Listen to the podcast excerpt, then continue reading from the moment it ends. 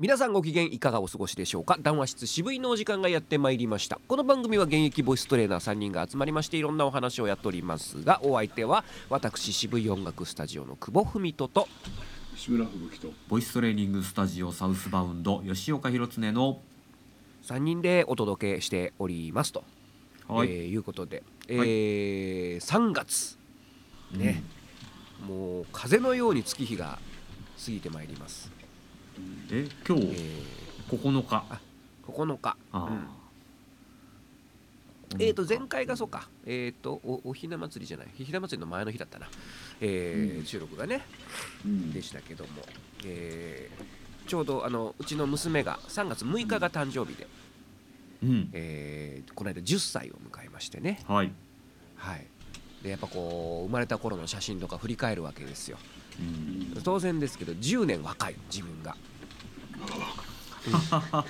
案外違うなと思って 10年。案外違うなやっぱ。変わってない変わってないと自分では思いつつあ変わってるやなと。老けてるな今。10年一昔って言いますけどなんかあっという間ですよね10年。あっという間ですよ。うん。お若えじゃん俺。イケメンじゃんとかって思いました。おじさんだ今。うんやっぱ早いもんですね。そう。まあよくね人人の子供の成長とか見てるとねあのありますけどね。確かに。10年前何やってたんだろうな。10年前だ。2013年です。よ2013年。13年、うん、もう震災は終わってますよ。震災もう過ぎて、うんうんえー、ね。早いよ。2013年10年前を振り返るか、うん。わ私36になる年ですね。うん。何やってたんだろうな。もうだから2013年っていうとさ最近じゃないですか。最近ですよ。最近最近。本当に。驚くよね。ううん。ん。だからそのいわゆる音楽でいうところの何年代っていうそうそうそうそうそう、ね。それそれ。それ2010年代の音楽なんて何にも覚えちゃいませんよ私。うんもうえこそれこの間じゃねえのみたいなこともね最新最新レイテス最新トヒット最新。レイテストうん。レイテストだからもっと驚くべきなのが2003年って20年前なんですよ。おお2003年だよ。これ20年前なの、はいはいのことのようですそう。あの仮面ライダーファイズっていうのが放送されてて俺それすごい楽しみに見てて ここの間20周年ですって言われてええええと思って。そうななるほどのかうん。2003当然ですけども1993年は30年前で、それは1993それはみたいな。のさすがにさすがに一昔イメージありますね。高校生ですから私。僕はもうガリガリの大学生でしたね。もうその、えーちょうどだからサークル活動だったりカラオケ行ったりとかっていうその「ナインティナインスリー恋をした」が30年ねあの頃のカララオケって僕も学校帰りに友達とカラオケ行ってたんですけど、うん、まあ田舎のもんですからはい、ちょっと広い敷地にうん、なんかこう小屋があれでしょコンテナでしょあそうそうそうそうそうなんですよね。あれはだからうんもともとね、あのー JR 貨物がはい大量にその貨物列車のコンテナを廃棄することになったらしいんだよねなんかね。でこの再利用方法はなんかないものかっていうところでカラオケボックスっていう。いまだにカラオケボックスって言いますよね。ボックスですね。そう。あれはなんかそこでなんかビジネスできないかなっつってやったのが大成功したっていう話。でそれまではねカラオケってあのスナックでしたからね。あうん。ーなんかねそのなんていうかこう母屋母屋って言ったら変ですけど母屋みたいなところに行って受付してうん。なんか鍵もらっていそうそうそうね外に出外に出て歩いて行ってね。ううん。だからこの旅館えの離れに久木さん見たことないですか？知らない。あ知らない。やっぱ東京はないんだ。やっぱり。福にはない。岡はそれがなんかどうそんなのがあるらしいっつって高校生の時に初めて行きましたねビッグエコーだったと思います。確か。記憶記憶だとレーザーディスクですよ。レーザーディスク。レーザー。ディスクえでその頃やっと歌い放題みたいなのができたんですよ。あそうそうそう。最初は100円1曲そうそうそうそう。100円とかで、うん一あの曲100円あのゲーセンみたいにコイン入れてやってた、うんうん。うん。でそのなんかす歌い放題できてすっごい安いカラオケ屋があるから行こうぜってなんか同級生に言われて行ったらあの自分でレーザーディスクをはめるシステムであそうそうそう、うん。めちゃくちゃ冷めるんですよ。あの曲感が。あ次俺ねっつってあのディスク探してガチャって入れるって。なんだこれっつって。盛り上がんねえよこれっつって。でもね今思うとレーザーディスクってやっぱ映像いいですよね、ああそうなんだ。うん、やっぱやっぱ光ディスクですよ。非接触メディア。ああうん、よかったよかったと思いますよレーザうんうんうんーディスク、やたらでかいですけどうんいやなんか気持ち悪いんだよね。すっごいでかい CD みたいなね。そうそうそう。あーいや懐かしい、うん。それが93年ですよ。93年か。早いな。もう2000 2023年ってもうほんとね毎度毎度毎年お正月に思うんだけどもうこれ SF の世界だなと思いますよ。いやーほんと2023だって、子供の頃はその、なんか2000年1999年の「ノストラダムスの大予言」とか、うんうん。2000年って俺23歳だなとかなんかそのことばっかり考えてたんですよね。はいはいはいはい、うん、でなんかちびまる子ちゃん見てたらどうせ1999年に地球なくなるんだからって「ヘイヘイ」って遊んでるっていう話名作ね。そうそう。マルコ・ノストラダムスを怖怖がるの前にね。であのお母さんにあの「あんた何もなかったらどうすんの?」って一括されて終わるっていう大して変わらない人生を送ってんなって俺もう自分で思そうですね。そうですね。思いますけどもね。そう最近私あのそうあの光トイズさん今すごい絶好調っすよ。ああんまりこう絶好調ですよって言える場が少ないんでこの場で言いますけど。あんまりこう自分のね配信とかではちょっと言うとなんかいやらしいでしょ。わああのね。すごいっすよ。あのこの間なるほ3月4日の土曜日からあの今もうやってるんですけどあこれ配信する時にはもう終わってるかな。あのー西武デパート西武百貨店の渋谷店であのマジンガー Z のイベントやってるんですね、はいはいはい。あの今年が マジンガー Z とデビルマンが50周年っていうので、はい。で一応僕がそのその中でこうマジンガー Z の光トイズ製のソフビフィギュアをまあこう限定販売してるんですよ。はい。で、えーそうするとねその3月4日のオープンが10時だったんですけど8時半からなんかものすごい人が並んだらしくて。でなんか入場整理券とかなんか配る配っていですね。700人集まったらしいんですね。あのまあ、もちろん僕だけじゃないですよ。光トイズのが欲しいっていう人が700人ってわけじゃないんだけど他のなんかいろんなこう、まあ、イインディーズの作家さんが作ったその限定フィギュアとかがねあるわけどですよ。へうん、で700人並んで、えー10時オープンして、えー30分足らずで私の完売いたしまして。は すごいですよね。でもうあの買えなかったっていう方のそのツイッターがいっぱい並んででその日のもう午後から午後にはもうヤフーオークションで あの僕の8800円で売ってたんですね。定価8800円なんですけど、はいはい。もう2万円以上で売り飛ばされて売り買いされてて。あ 転売。転売が。でもなんかこれ結構はええぐい金額で。でもなんかこうなんていうか人気作家の宿命というか。まあ宿命っちゃ宿命なんですけどね。まあまあそれもこうバロメーターとする人もいるけど、まあまあやっぱ僕的にはその結局それで買えなかったっていう人のね声があるから、うんそこはまあなんとかせにはいかんなという、そうですよね。うん、まあそうですよね。うん。いわゆるいやだからそれでちょっと今あの大変ですあのはあ。追加は追加販売を、えー今日今日さっきね告知しまして追加販売するよっていう話する、えー話しましてね、うん。その追加販売もあの、何体というのはわからない。あんまりねそうそう数はね本当は言っちゃいけないっていうか、まあ、言わない方が多分いいんですよね、うん。まあ、結局要するに個人僕一人でやってますからね。その大手のメーカーさんみたいに何百個何千個って作るわけじゃないので。まあでも一つ一つが、をね手作りということですそうからね。そうそう手作り品ですからね、まあ、だからそれをこうちょいちょいちょいちょい出してって、まあ、欲しい人がなるべく買えるようにはしていきたいなみたいな。でそのなんかイベントもあの夏には京都でやってでまた冬にまた東京でやるらしいんではい。でそこにそこでじゃあまた販売しましょうって話で、まあ、そこはじゃあ納品数どんと上げていきましょうとかねあとそれをこう今回のまあそのね反響を聞いたとあの別のあの会社さんからあのぜひうちでもやりませんかという。お 話がーあったりですね。すごい。あの年収上がりますよこれ。年収上がりますよ。すごい。まあ年収じゃないな。年商だな。年収はどこまで上がるかがちょっと分かんないです。ねうん。すごいなあなんかこううん。いやもういつももうこの話をし始めてもう2年とかなるんじゃないですか？そうちょちょうど2年ぐらいですよ、ううん。んあのいやこういうのを、まあ、ややるやり始めというかね。うん。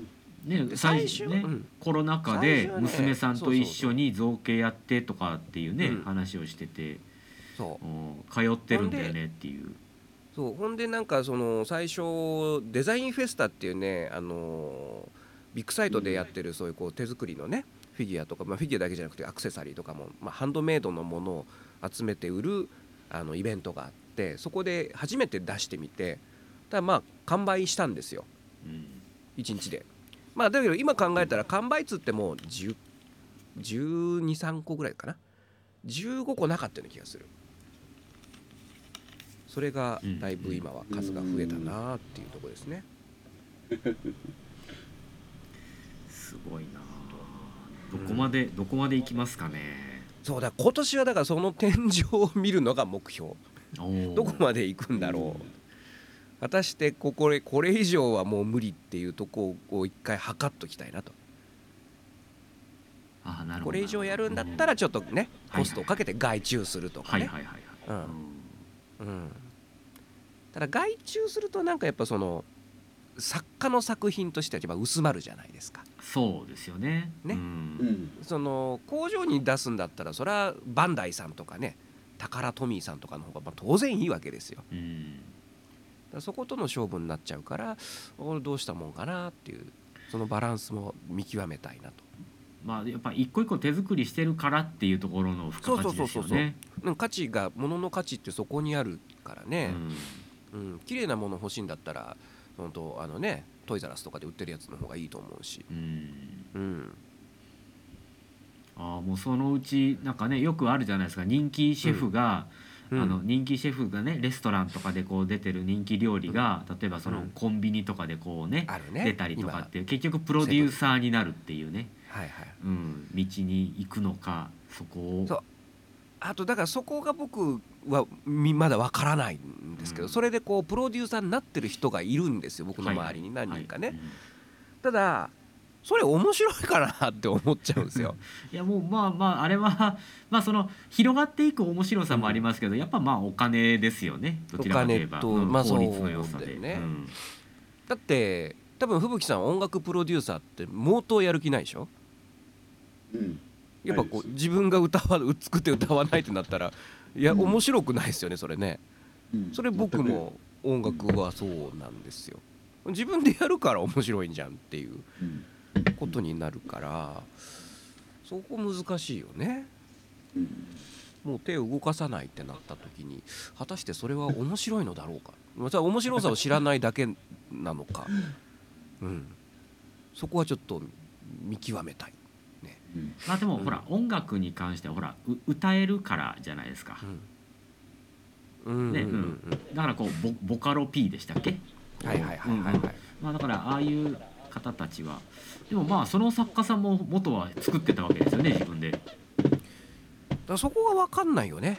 うん。その生歌とか生演奏っていうのをやったことない人も多分いっぱいいると思うよね。はいそのパソコン上でやるっていうところに興味があって。はい。ある意味まあルーツがちょっと違う方々、うん。それいい悪いとかじゃなくて、うん、あのねかつてあのスーパーカーまあ今もあるんでしょうけどスーパーカーっていうバンドあったじゃないですか、あったあったあった。僕僕大好きなんですけど、うん。あの彼らあのデビューして初めてライブやることになっちゃったんですよね。すごいねそれも そうライねブしなきゃいけなくなっちゃってとかっていう。俺も米津玄師さんとかもそうなんじゃないかなライブやってたのかな？あのなんか地元のライブハウスには出てたみたいなこと言ってたけどはいはいはい。多分米津玄師としてはじゃないかったんじゃない？かな、バンドなんか遊びでバンドみたいな感じ。いやーうん。すごいな。だからやっぱこう自分でものづくりをする、まあ、音楽もそうだしが面白いって思うのはある意味お金持ちになれないのかもしれないと。まあまあそういうことだと思いますけど。だよね。うん。そう。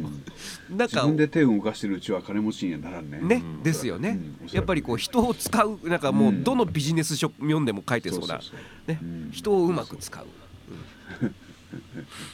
そうなんだよな。そこ貧乏症なんだろうなやっぱ うんうんいやなんかその人使うとかっていうのがまた難しいっていうか苦手じゃないですか。なんか。あのー昨日なんかそのビジネスのあれやっぱ見ててああれだ。スティーブ・ジョブズだ。はい。がなんか生前インタビューで答えてるのをなんか言っててもう2つだけなんだって。言ってたねその、えーまあ、起業者としてね成功するのは2つだけあって1つはもう熱狂的にやるってこと。うんもう好きで好きでしょうがないと。もうでそうするとまあ失敗であろうとそれはあのーまあ、一つのデータとして集めることがではいきると、はいえまあ、失敗は失敗と思わない、ね。はいはい。それがまず一つと。で二つ目がやはり優秀な、えーブレーンというかねやっぱチームを作ることだと。でうん。だんだんだからその好きで好きでしょうがないことを自分でそう思ってやってるとそういうこうなんか、えーチーム、まあ、チームメイトを見極めることができるようになってくる。はいはいはいはいこう感覚が鋭くなってね、うんはいはい。うんでそれでまあ、えーいい人材を集めてやることだ、うん。それ難しいなそれと思って、そう難しい。まあ、いい人材そうパイがないじゃない、まあ、例えば今僕らだったらね、うん。それアップルっていうその会社がまずあれあればね、うん、あれだけどまあそうやってこう集まってくる人っていうね。いまずいろんなチームで仕事をしてみないと分かんないっていう煩わしさ。だよね煩わしさと、う うん。んあとやっぱりこう、まあ、バンドなんかそうだけどさある程度同じ方向を向いててもやっぱちょっとした角度が違ってたりするとそれがこうね直線長い直線引いた時にそのちょっとした角度がずれてくるわけですよね。だ気がついたらなんか全然違うとこ見てんなっていうこと今よくあるわけで。うん。そうですね。人は難しいな、っていうことはやっぱりその出会いのパイっていうのを増やすっていうのは大事なんだろうなと思いますね。うん、うん、そうですね。本当。でなんかあのよくですよ。うん、あの例えばうん。こう100人に1人ぐらいはこうん。う自分のなんていうか賛同者いそうなイメージあるじゃないですかはいはいはいはい。友達になってくれそうな。うん。うん、でまあじゃあ 100,、まあ、100人に1人って言ったら結構いい方かもしれませんけれど、うんううん。んまあ、例えばじゃあ100人に1人としてじゃあ100人に1人自分の賛同者ができましたと。うん。100人に新しい100人に出会ってですよ1人。うん。うん。うんうんうん。そしたらもう一人友達増やしたかったらまた新しい100人に出会わなきゃいけないんですよね。はいはいはいはい。ね。うんってことは10大変ですよそうそうだからうん。10人仲間を作りたいとなったら、うん。まあ1,000人新しい1,000人に出会わないと10人仲間が増えない、うん。まあでも多分うん。100人に1人ってめちゃくちゃラッキーだと思うんですよね。うんううんん。それ考えたらなんかこう相当気が遠くなるというか。うんうん。そう。だからそうなるといやもう自分でやるってなったりすると それがもうあんま良くないんだよな多分。と思いますけどね。いやなかなか難しいですね。まあ、よくあるちょっと話がそれるかもしれないですけど、まあ、よくある話で、あのー人間ってね4タイプしかいないんだ。まあうん。これは何でもそうなんですけどね、う何でもあの2タイプとかに分かれ分けることできますけどこう、まあうん。4, 4タイプに分けられるのが、あのーうん。何でしたっけ、えっとやる気のない無能と、おう。やる気のある無能とおうやる気のない有能ととやる気のん？ある？有能。有能、うん、やる気のある有ああ能のなるほどね。4タイプにしか分かれないんだみたいなことを、まあ、昔のね方が言ってたんですよ。で一番厄介なのどれか分かります、やる気のある無能そうですね。はい。ですよね。です。よね。はい。あの引っかき回して終わるっていう。はいはいはいはいはい。うん。だったらやる気のない無能の方が良いっていう。うん。うん、ブーブー文句は言うけれどあとねそそこで僕一つこう気になっちゃうのはそのまあ相手が無能であるかどうかっていうのも一つなんだけど果たしてこちらがちゃんと伝えられてるだろうかっていう、うんうん。こちらのまあ能力ですよね。それスキルとしてね。うんうん。うん、だから無能でもうまくこっちが伝えられればあのたん例えば単純作業だったらできるわけじゃないですか。そうんうん、なのである程度のそのまあ100点じゃないにしろ80点のその求めるこうものはできてきたりするんだけどうん果たしてそこは自分ができてるだろうかって思っちゃうんですよね。はいではですよ先ほどの 4, 4人の中で、四まあ一番下と、まあ、だから1234番の4番と3番は分かりましたと。うんうん。はい、では、えっとまあ、これも一応いろいろあるとは思うんですけど、うんうん。さあどうでしょう、えっと、やる気のある有能さんもしくはやる気のない有能さんどちらの方が上に立ってほしいですか、やる気のない有能ですね。ああなるほど。それは何でですか、あの俺の寝首をかかないから。なるほど。やる気のあるやつは多分首を狙ってきますよ。石村さんどうどう思います？え石村さん。そういう。はい、どっちの方がえ。上に立った方がいいと思います、上に、えー上に立やる。つのは上に立つのはやる気はないぐらいの方がいいんじゃないかなと思あー。あのですねまあこれも本当考え方いろいろあるんですけど、やる気のある有能さんっていうのは、うん。あの任せられないから全部自分でやっちゃうんですよ。おー。だからい人が育たないんですね全く。なるほど。でやる気のない有能さんっていうのは本当にやる気ないんですけど、いざとなったら仕方ねえなっつってボソボソっと動いたら解決するんですよだから。下が働くんですよううんん。う、うん、っていう話だらしいんですよね。まあそれ聞いたら、なるほどねああなるほどなとは思いましたけど、ね。最後は責任を取ってくれる有能さんがいるってところで、まあ下も働きやすいと。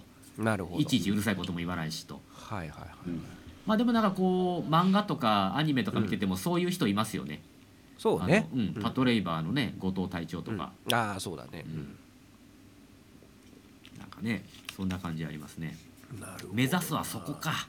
あいやーでもそれそういうの考えるとか 考えれば考えるほど俺やる気のある無能だなって思うんですよね。割とやる気あるんですよね。いやーやっぱ人使うっていうのはねそれはもう一つの能力ですよね。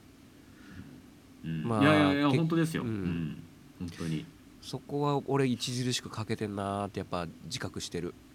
めちゃくちゃ合理的な人でいやこの人うん。頭切れるなとか思うんですけど、もう言葉が、あのもうカミソリのように切れるから多分本人うん悪意はないんですよ。めっちゃいい人なんですけど めっちゃいい人なんですよ。本当にめちゃくちゃいい人なんですけど、はい。悪悪意はないけどもうカミソリのように切れるからなんかもう、うん。なんていうかもう周りのみんながみんなプンスカ怒ってるんですよ。正しいんだけどさってあの 俺よく言われる。俺よく言われるなそれ。いやだから僕はやっぱその組織にいたことがないんだよね結局。考えたら。本当に学生の時のアルバイトぐらいで。うん。うん。なんかうん。そっからずっとな個人個人でまあその所属してたような気がするな。組織で耐えられたり頑張れたりしてる人は、あの今この場におりませんきっと。そうね。そうですな。いや本当そうだな。世の中ってでも勤め人が半分くらいとかって言うじゃないですか、うん。大体。ざっくり。うん。うん。うん。だからまあその厚生年金もらってみたいなね、うんうんうん。でも残り半分は自営業とかね家事手伝いとかって考えると割とやっぱりうん組織に馴染めない人多いぞって思いますよ、うん。うん。まあ二人に一人。そうですよね。う、ん。うん。結構自営業の人ってやっぱ多いですよね。多いよね。ううん。ん、うん。そうだな。人を使う。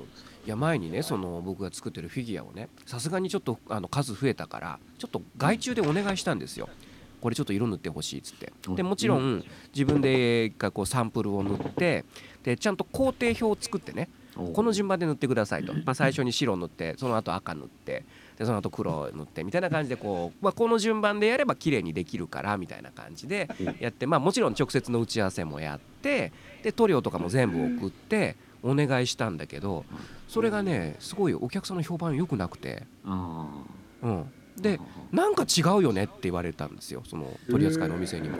うん、で久保久保さんが見た目どうだったんですか？完成品は。正直うん。ちょっと違うなと思ったんだけど もう塗り直せとも言えないしあのーあとむ難しいのは何が間違ってるっていうのがないんですよ。まあ微妙にそのなんかこの吹き加減というかねそのピンクの量がちょっと少ないかなとかちょっとここあれかなと思うんだけどそれでやっぱそのまあ女の子の顔なんだけど可愛くないんですよ。可愛くないの。一言で言うと。まあでもまあ何が悪いってない。ね本人はなんかそんな感じあると思いますけど、だから言われた通りもちろんやっていただいてるしその決して精度が甘いとか下手だとかってことじゃなくてあだからその時にあ俺の伝え方が悪かったなでもこれどう伝えりゃいいんだろうと思ってそこですごい人の使い方の難しさを思いましたね。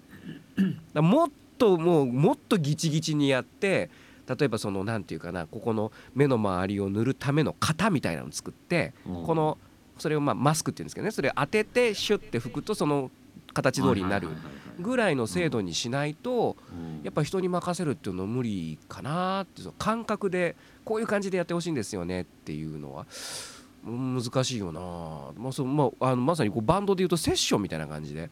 なんかちょっとそれ違うんだよねっていうね。で音楽だったらその場で変えりゃあじゃあこんな感じでってできればいいけど。もう一回塗っちゃったらさそれもうあ完成してますからね。お金払わなきゃいけないしと思って。うん難しいなって思ったんですよ。まあ、型を作っちゃえばうん、まあね例えばそのファミレスのセントラルキッチンみたいにもう誰でもできますよみたいな。そういうことそういうこと、うん。うん。だそそこまで持っていければねそれそれこそそのパートのおばちゃんとかでもできるレベルに持っていければ、その品質っていうのはクオリティは保てるわけですよね。うん。だけどなんとなくそのふわっと「いやこの感じであで向こうもね「あ大丈夫大丈夫できるよできるよ」っつってあ「じゃあお願いします」って言った感じだとああやっぱ伝わらんもんやなと思って、うん。もうそれはもうそ一重に自分のね責任ですよ。そのまあなんていうかディーラーの方とかお客さんがそれに気づくってところもまあすごいですけど、そうそう。だからそのやっぱ雰囲気なんだよねそれが。うん。なんか雰囲気違うよねっつって。であのまあ仕入れてくれてるお店の店長なんか「なんかお前の方が良かったね」こう言ってくるわけですよ。うやっぱそっかと思って「バレましたか」っつってその時は言ったんですけど「これ俺が塗ったんじゃないんですよ」っつって。そうだからものづくりの厳しさというかね。あの、うん、あ意外とそんな簡単じゃないな。ってその時あの思いましたね。すごい。2ですね。2まさに。そう。うん。バレるんですよだから。う。ん。うん、思い出しました。2という言葉を。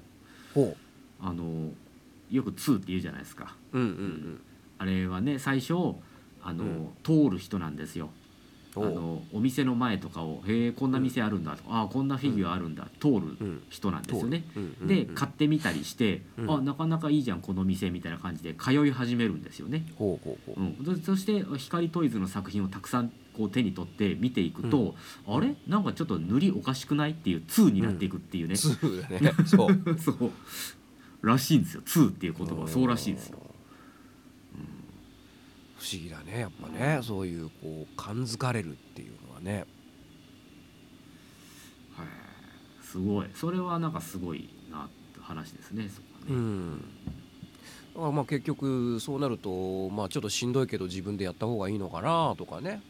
ううん。ん思っちゃいますよね。廉価版になっちゃいますよねそうするとね。そういうことになるんだよね。でもやっぱり外注して価値がコストは上がっちゃってるし、うん。そうそうそうそうそうそう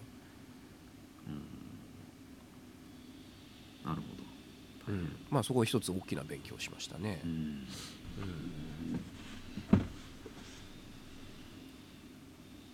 あ2といえばそのあさっき あのこの配信前にふみさんと喋ってた「侍はい。侍どうよ。サブラウ。サブラウ。サブラウ。はサブラウ。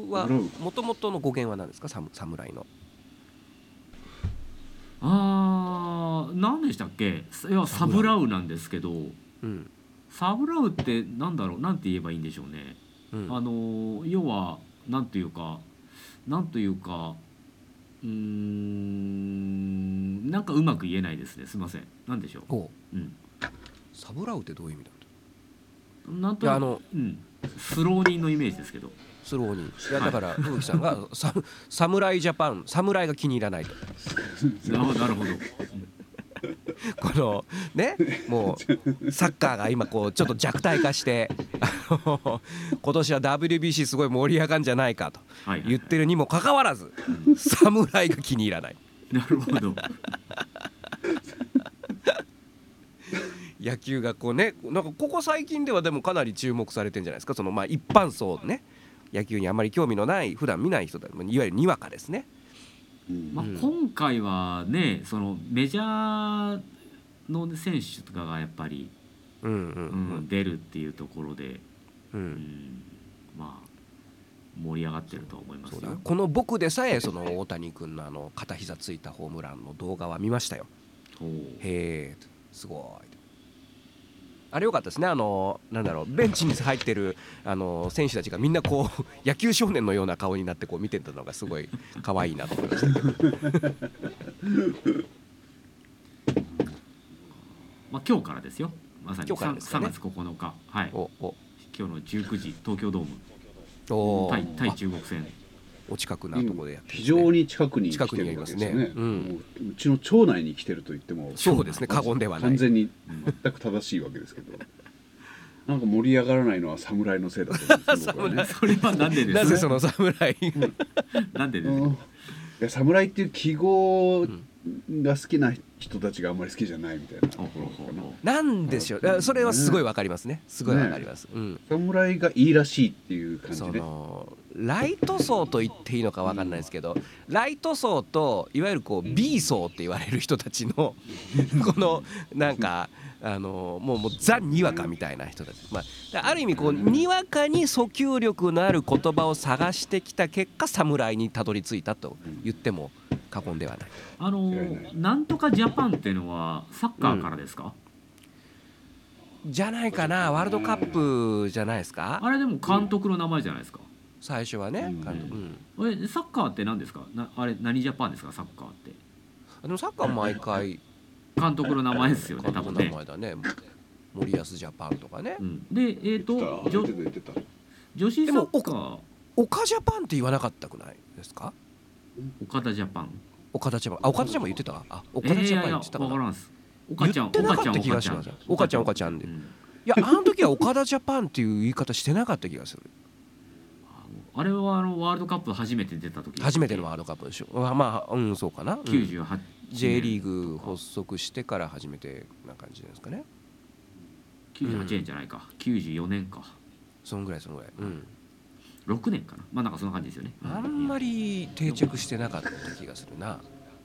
日本代表でなんかくくってた気がする。うんまあ女子サッカーなでしこなでしこですよね。なでしこジャパンからかもしれないですねそういうこなでしこジャパン。う、うん、他にジャパンあります？他にジャパンあります？他にジャパン。あれあラグララグビーは何ですか？ラグビーは。グビーなんかあったっけ？ラグビー。何ジャパンですか？あんまなかったかな、うん。そういえばなんで侍ジャパンなんですか？WBC って。あのー サッカーマンのユニフォームのことをサムライブルーっていうじゃないですか。ああ本当だ。サムライはブルーじゃないと思うよ俺は。侍本当だ。侍は侍どこにも刀にも置物にも青は入ってないと思う、まあ、紺はあるかもしれんけど。まあその世界にアピールするっていうところで忍者侍っていうようなところなんでしょうがああうん。まあほらねね広島の菊池がねあの忍者忍者言われてましたから。あー。なるほど。まあわか外人に分かりやすくってことかな。あサムじゃあ石破さん何ジャパンだったらよかったんですかね？あそれはねちょっとこさっきさっきちょっとポロッと言ったんだけど、ここでは言わない方がいい。あそうなんですか。いうやつ神風ジャパンって言ってました。一番ダメなやつ。カズジャパン。な波立ちますよ。隣国が。そうだね。もうだからやっぱり神風だろ神の国日本。そうね、うんそうそう。旭日ジャパンとかですね。サンライズジャパン、うん、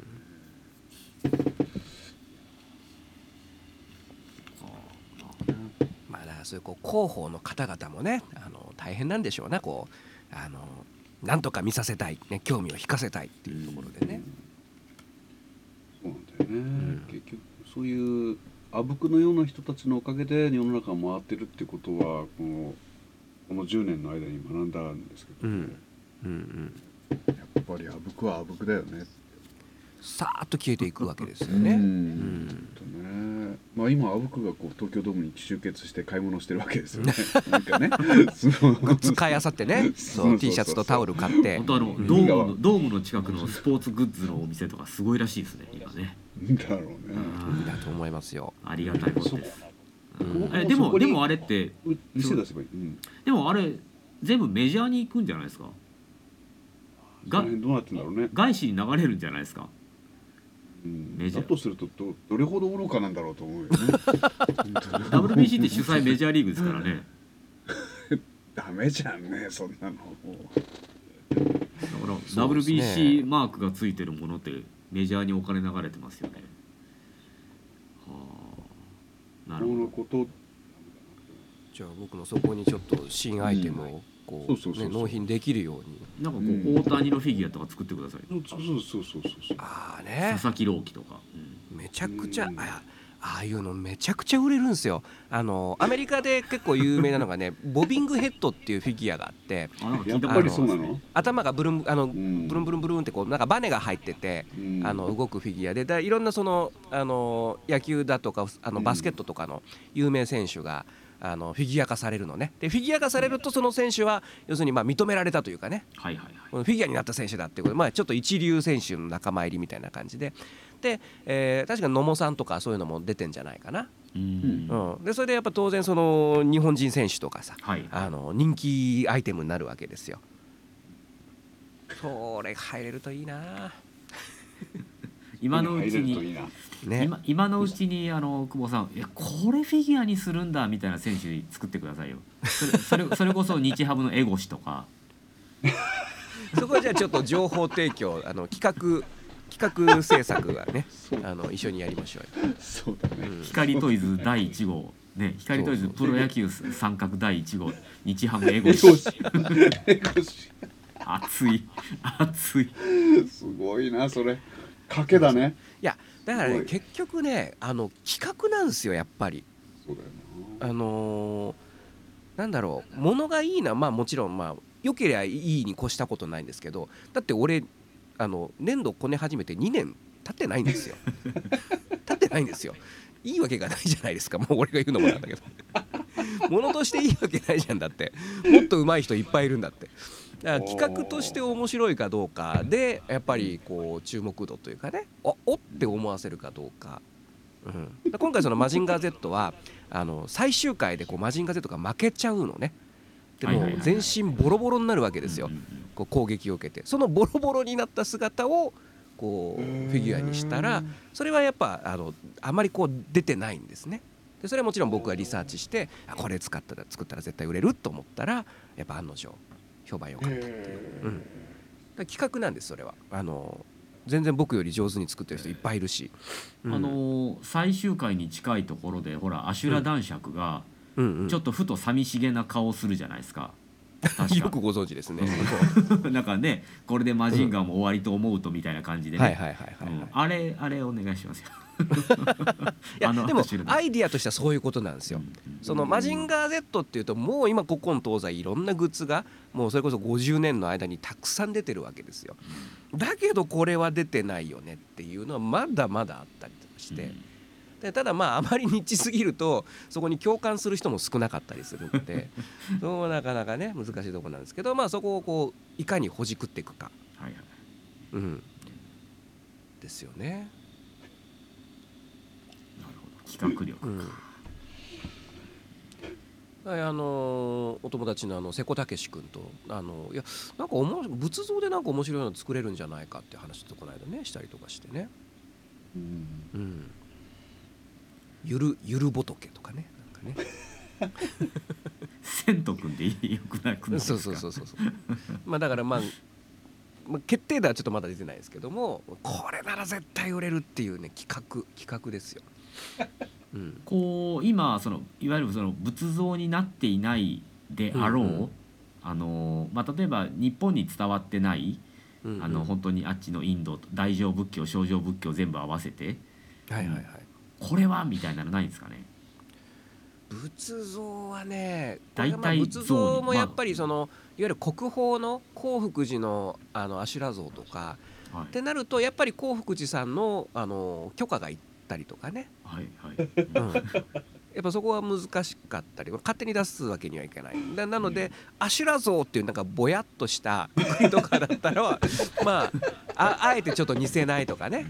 腕腕が6本ぐらいあるみたいな、そうそうね、そうそう、うん、落書きみたいなこう緩い感じ。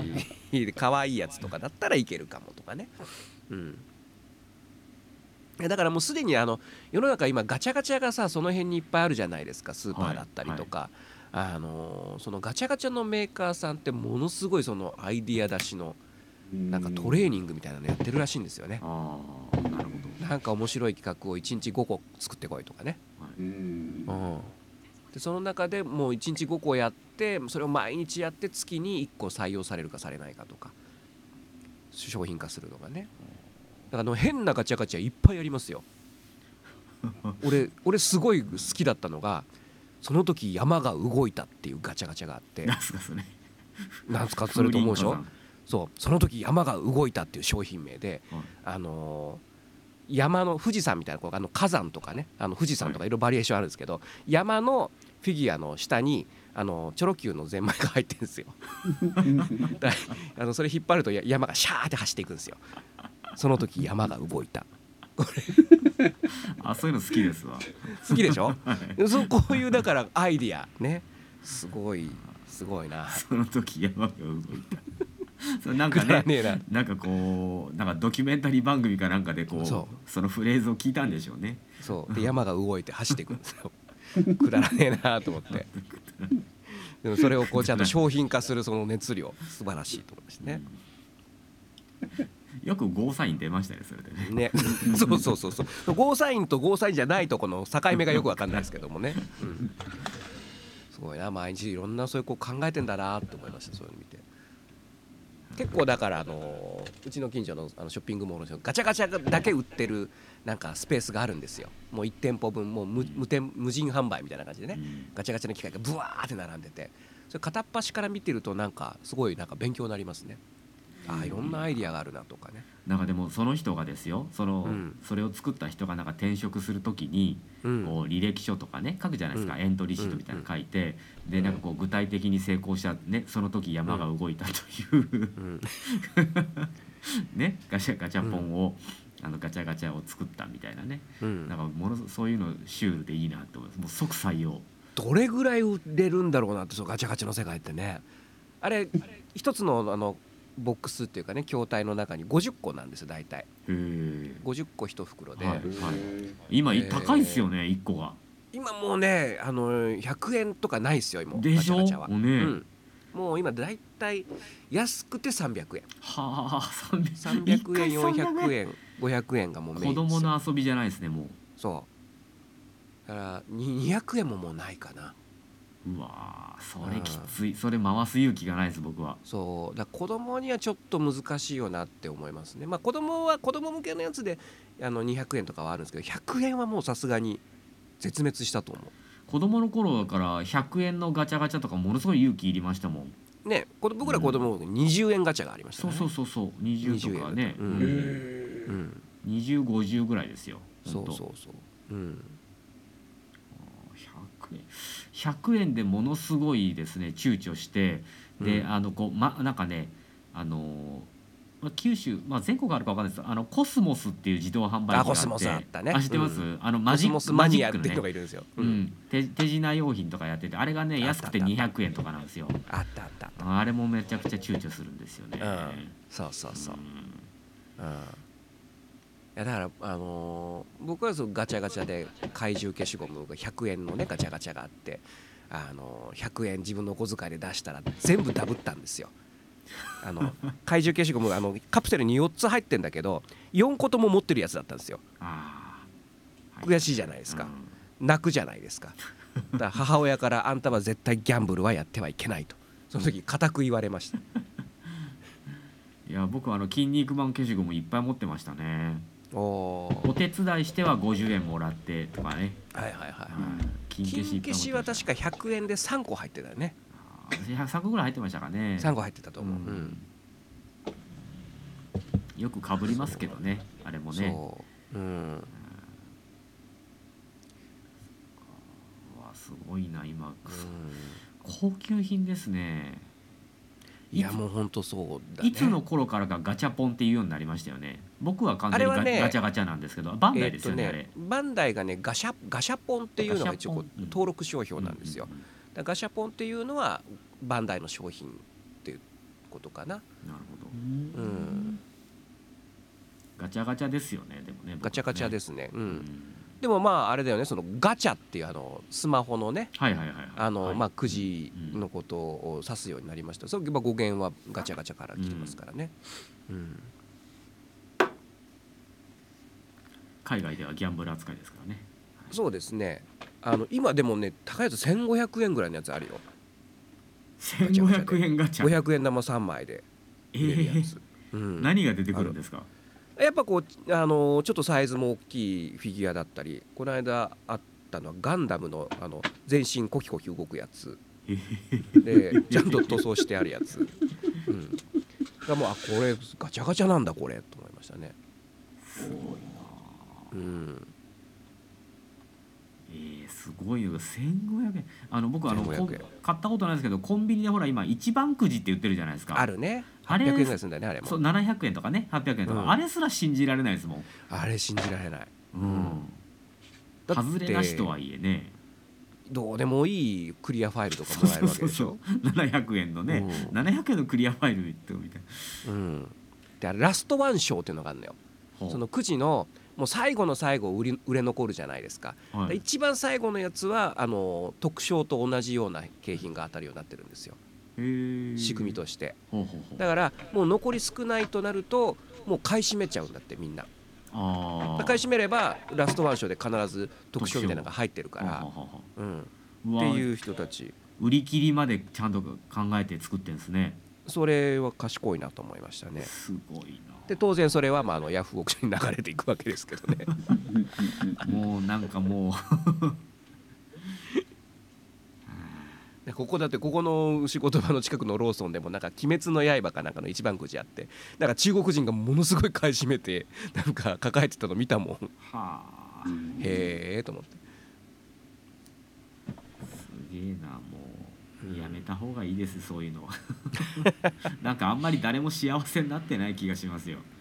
いやこれ今回僕ですねその「マジンガー Z」ですごいすごいいいデータを入手しましてあのーまあ、いわゆるその先ほど申し上げたようにこう、まあ、ざ最初ねそのオープン初日初日の、えー最初の時間ですね大量のその転売屋さんあの中国人ですね主にが並んだらしいんですね。で、えー結局ね転売に僕が作った数の3分の1ぐらい出たんですよ。うん、実に。えーななんだけど、えーとまあまあ、これぶっちゃけて言うともう30個作ったんだけど10個がそのヤフーオークションと,、えー、とメルカリかな？に流れてたんですね。で10個売れたところで一気に売れなくなったんですよ。あと 10, 10何個か10何個出てるんだけど、10個売れたらその後もう売れなくなったのね。はいえー、と僕の考えで言うとあの、まあ、ちょっと30個っていうのはまあ数少ないなって自分でも思ったんですけども、えー多分そのイベントで買う人がまあ50人はいるんじゃないかって想定はしたのね、はいはい。まあ、ただちょっとスケジュールの都合で30しか作れなかったんですけども50人はいると。でそれからまあ各都道府県に1人はいるだろう。どう考えても。各都道府県に1人。福島県に1人とかね、欲しいやつはいるはずだ、って考えたらまあ100人はいるんじゃないかなと。うん。でかねてから僕大体転売屋をやる人それからそこで買う人っていうのは1割じゃないじゃないかという予測をしてたわけですよ。でおそらく多分ねそれぐらいの数なんですよ。だからあの、まあ、世の中結構そういう社会問題になったりとかするんだけどもその1割を見てやや言うよりかは9割を見とけばこう商売うまくいくぞと。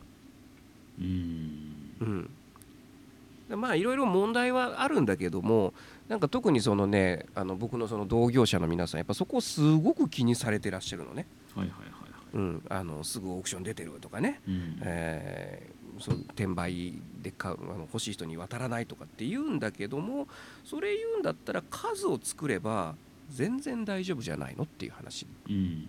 ううん。なんか世の中そのマイナスの方マイナスの方を見ていくよりかは、まあ、いわゆるこうサイレントマジョリティですねノイジーマイノリティじゃない方うんをうんうん。見て商売した方がこれはうまくいくだろうなっていう、まあ、一つの確信を今回得ましたね。なるほどなるほど。確かにそうですよね、印象でしかないですもんね、そうなんですよ。うん。だからまあ嫌なのはもちろんわかるね、お客さんがね、うん。うん。俺買えんかったのにここでこうなんかさねお金目的で買ってるやつがいるっていうのはまあそれは気持ちはわかるけどそれはねいっぱい作りゃいいだけの話で。まあ自分が何体作ったかやっぱり分かってるわけですから、うんうん。あの何体が転売されているのかって今のお話みたいにまあやっぱり調べれば分かるわけですよね。そうだから今回いいデータが取れたなと思って。うん。でさらにそれが何体売れているのかですよね。そうそうそうそう,、うんそう。最大ね3万円までいってたすげえなーと思ってさ3万円出して買ったやつこれ見てこれ3万って多分言うよなと思いながら見てた。ああすごいなでもオークション心理。うん。なんかねそのまあそのおもちゃ業界よく言われてるんですよ今。その品薄商法だったりとかね、うん、であとその最近思うのはその品薄っていうその数が少ないことによる付加価値っていうのは、えーもうないんじゃないのっていうのはちょっと僕は思ってて、うん、なるほど。うん、よくあるじゃないですか。ラーメン屋でこう行列がバーッとできてるけどはい。入ってみたら味大したことなくてはいこれただ席が少ないだけじゃないみたいな。カウンター席あー。6席だけだったみたいなね。あれはあの、わざと行列作ってるっていうでしょ？でしょ？うん、あだのったらこれだけ並ぶんだううんん、これお店が広かったら別に並ばなくねって思うんお店いっぱいあると思うんだよね、うん、うん。そういうもんじゃないかなと思うんですよね。付加価値っていうのをだからちょっと履き違えてる方々が多いなっていうのはちょっと思いますね。なるほど。あんまり言えないけどね。その自分の,、ん。あのテリトリーではね。誰かをディスってることになりかねないんでね。うんうん。うんまあ、そういうやり方をねやっぱする人がうん。当然いますからね、いますから。そうそうそなるほどなるほううん。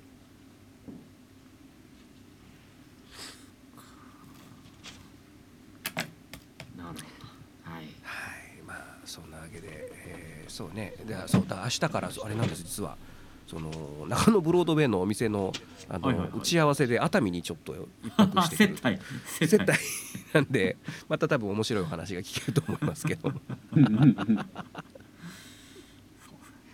じゃあそのね、えまああの我々は私と石村さんは WBC にどっぷり使っていきますので。どっぷり使っていただいて。ははい、じゃあ僕は音声にどっぷり使っていきますので。